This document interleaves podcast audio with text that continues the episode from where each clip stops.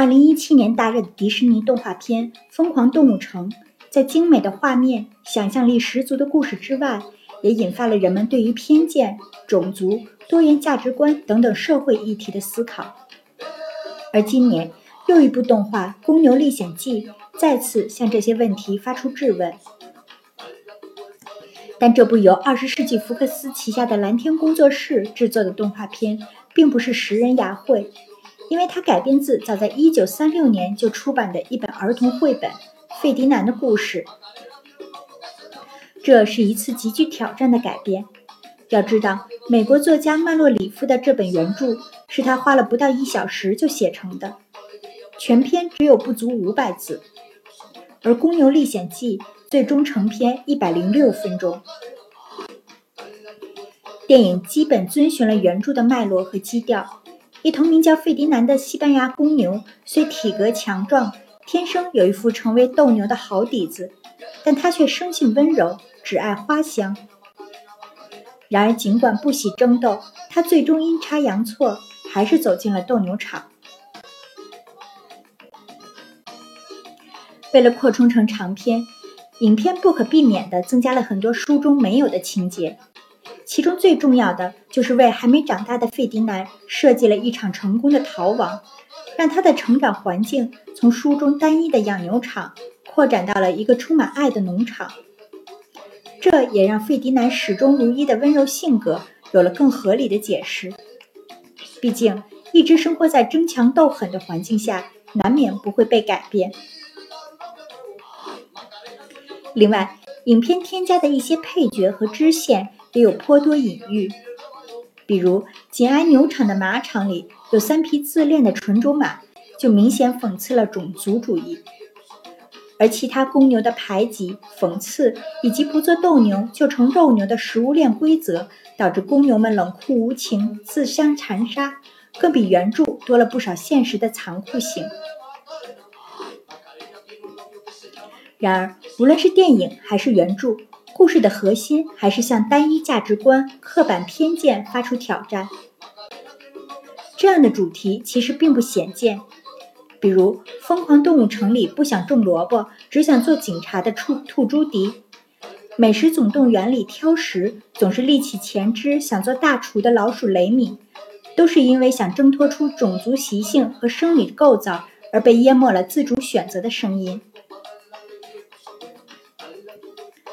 公牛费迪南的境遇，则在物种偏见之外，多了一条来自出生地的原罪。电影中，费迪南生在公牛之家，一个专门培养斗牛的地方。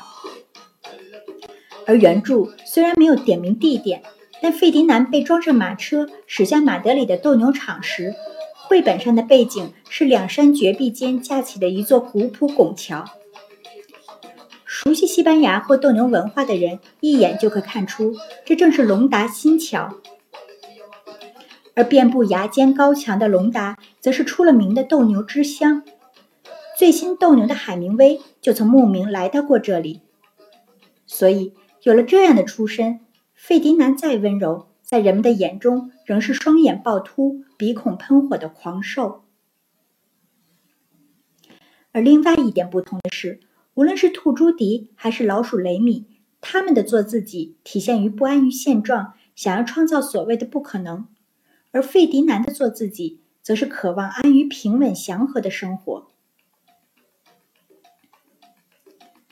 有评论认为，喜欢鲜花的温柔牛还指代了 LGBT 酷儿群体，而我更倾向于这是两种生活方式的对比。比如奋进的美国梦与恬淡的南欧风，西班牙人可是一向以平和懒散著称的。当然，这里不包括斗牛士。原著中寥寥几笔的斗牛士，在电影中也有了浓墨重彩的描写。这个形象，电影可能是借鉴了历史上真实存在的传奇人物佩德罗·罗梅罗。大名鼎鼎的斗牛世家罗梅罗家族。正是出自隆达。该家族改良了斗篷、红布、剑的用法，而号称让斗牛成为充满技巧与美感的艺术的佩德罗，更是据传一生中杀死超过五千头公牛，而自己毫发无伤。影片对原著最大的改编，也正是结尾这场神一般存在的传奇斗牛士与费迪南之间的人牛大战。原著中，费迪南在斗牛场只是静静坐着，闻着女士们佩戴的鲜花香气，不理会斗牛士的挑衅，人们就无奈把他送回牛场了。而电影中，本来一心躲避争斗的费迪南，受到了长矛的刺激。在疼痛的驱使下，发挥出了实力，反客为主，将人斗牛转变成了牛斗人。而赢得了满场观众的喝彩后，偶然瞥见的一朵花安抚了费费迪南，他又主动结束战争，放过了斗牛士，甘愿赴死。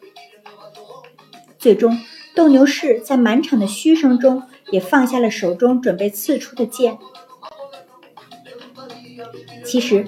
这段改编还是有其现实意义的，而进入斗牛场前，有一段绝望忧伤的费迪南与整装待发的斗牛士之间的交叉剪辑，更尤其动人。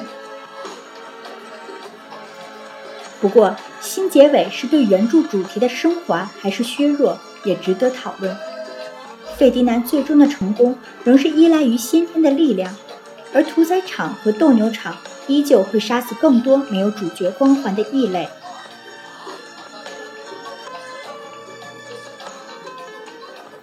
值得一提的是，原著的小册子在当时也被赋予了多重解读。其实，作者写这个故事的原意只是为他的插画师好友罗伯特·劳森提供练笔的素材，但这个故事诞生的时代背景却让他在整个世界掀起了轩然大波。一九三六年，可是弗朗哥正酝酿西班牙内战的时刻。拒绝暴力的费迪南被其当作鼓吹和平主义、反对内战的文化毒瘤。从弗朗哥政府到纳粹德国，费迪南的故事都被当作禁书。与之相反，在西方民主世界，他则受到了追捧。罗斯福夫妇、甘地都曾大力推荐。费迪南的故事之于二战，也有点像一九七零年代越战时期的那张著名反战照片的意义了。在象征杀戮的斗牛场，清秀女观众帽子上花香的费迪南，与正对刺刀的少女清秀刀尖上的菊花，也确实能形成绝妙的类比。只不过，本是单纯的利益，却被各方力量强行包装成政治理念的传声筒。这也算是这个童话身不由己的无奈吧。其实早在一九三八年，这个故事诞生的两年后，费迪南的故事就被迪士尼搬上过荧幕。更贴近原著的这部动画短片，还在当年的奥斯卡上捧回了一座小金人。而在二零零九年上映、祝桑德拉·布洛克夺得奥斯卡影后的《弱点》里。片中布洛克给儿子讲的枕边故事，也正是此书。据说，就是影片中这一带而过的镜头，至少帮助该书增加了十万册销量。而这也让当年只购买了一次性改编权的迪士尼，又看到了这本书的价值。然而，早在《弱点》问世之前，蓝天工作室就已率先购买了这本书的改编权了。有意思的是，随着2017年年底迪士尼收购福克斯，以《冰河世纪》系列成名、一向善于以小博大的蓝天工作室，也顺势归到了财大气粗的米老鼠的旗下。这是他的幸不幸，也是一件值得讨论的事。